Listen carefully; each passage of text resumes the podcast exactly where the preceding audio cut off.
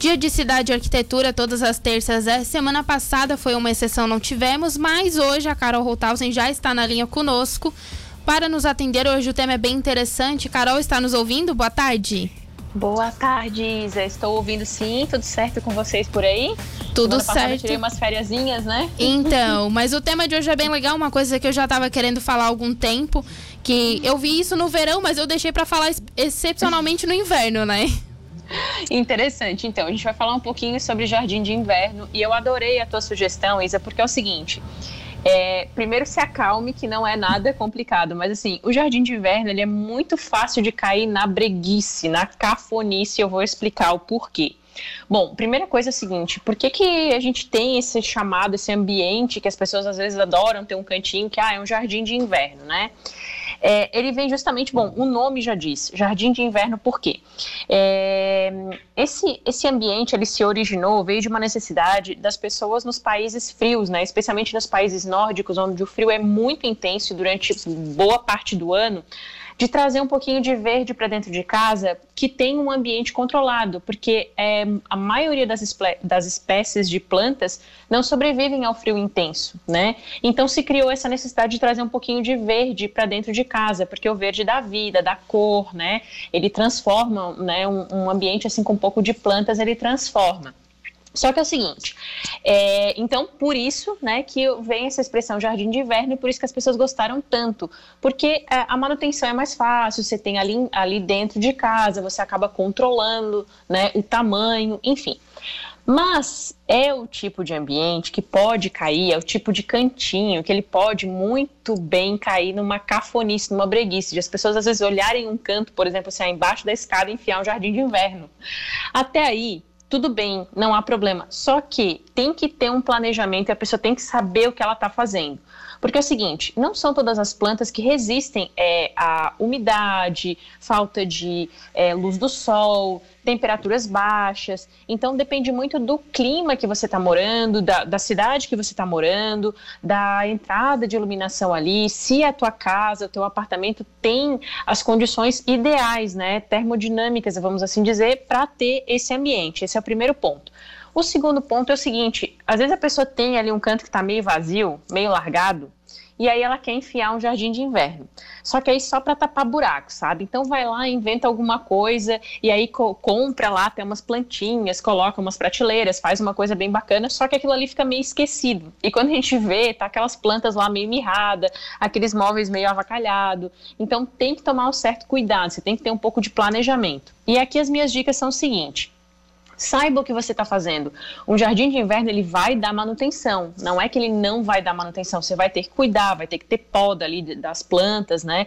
É, aí você vai ter que contratar provavelmente um paisagista ou ir numa floricultura para a pessoa te indicar é, ali as melhores espécies para você ter ali dentro de casa ou até às vezes fora de casa mesmo, num cantinho. As pessoas também costumam reservar um canto mais é, fechadinho da casa, digamos assim, um cantinho onde às vezes não pega muito sol, alguma coisa assim, para fazer esse jardim de inverno. E é uma opção bem legal quando você tem ali é, os revestimentos certos, quando você usa os o mobiliário certo, quando você usa as plantas é, sem amontoar tudo demais, acaba ficando uma coisa bem gostosa, bem aconchegante. Mas tem esses pequenos modismos que a gente tem que tomar cuidado de não ficar enfiando, às vezes, num ambiente muito pequenininho, um monte de móvel, ou colocar um monte de revestimento na parede, é, só para facilitar, no caso, a manutenção, né? Que você vai ter que molhar essas plantas. Então, ah, vai lá e coloca qualquer revestimento só para ter ali uma cerâmica na parede e você não se incomodar. Então, é cuidado na escolha, né? Tudo que você coloca dentro de casa ou fora dela, né, na tua casa, que eu digo quando você está morando numa residência que é, que é casa, né, casa térrea no caso, você tem, você tem que tomar cuidado nessas escolhas. Então, não simplesmente só ir lá e colocar o tal do jardim de inverno só para tapar um buraco, né? Então, cuidado, contrata de fato uma pessoa que saiba o que está fazendo, né, que vai te ajudar, que vai te direcionar com isso aí, que vai é, um arquiteto um design de interiores que vai te escolher ali o melhor revestimento para a parede, porque aí o pessoal adora colocar assim, ou às vezes um cimentício ou um 3D que às vezes não tem nada a ver com a casa ou com um apartamento e simplesmente vai enfiando ali só para a questão da manutenção.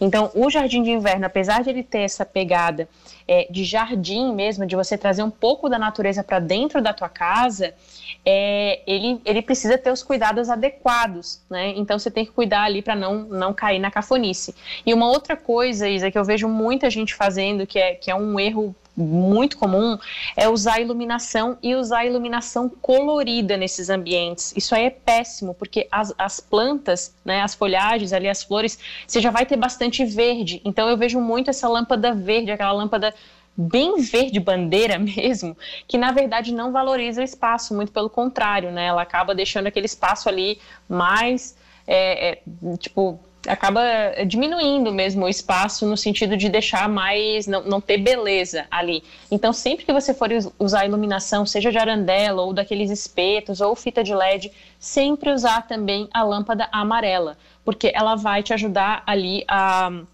realçar todas as plantas que você tem.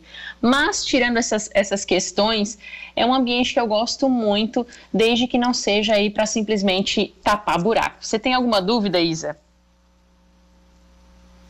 Ô, Carol, uma coisa que sempre que me falam de jardim de inverno me vem na cabeça é que é um ambiente muito úmido dentro da casa. Exatamente, aí é que tá. Geralmente, quando você vê o jardim de inverno, Isa, sendo muito sincera, por que, que eu quis falar aqui justamente, eu, eu puxei mais pro, pelo lado negativo, né? Mas é porque é o seguinte: geralmente, quando a pessoa está construindo, está reformando, ela quer um jardim de inverno porque ela viu em algum lugar, ou ela acha bonito, ou ela não, não tem ali um, uma grande área para ter um jardim grande. Então, ela vai lá, pega um cantinho e, e pega aquele jardim de inverno. Só que às vezes não tem as condições ideais. E aí, depois, isso acontece muito quando eu vou fazer alguma reforma. Tem aquele jardim de inverno que tá meio mirrado lá, sabe?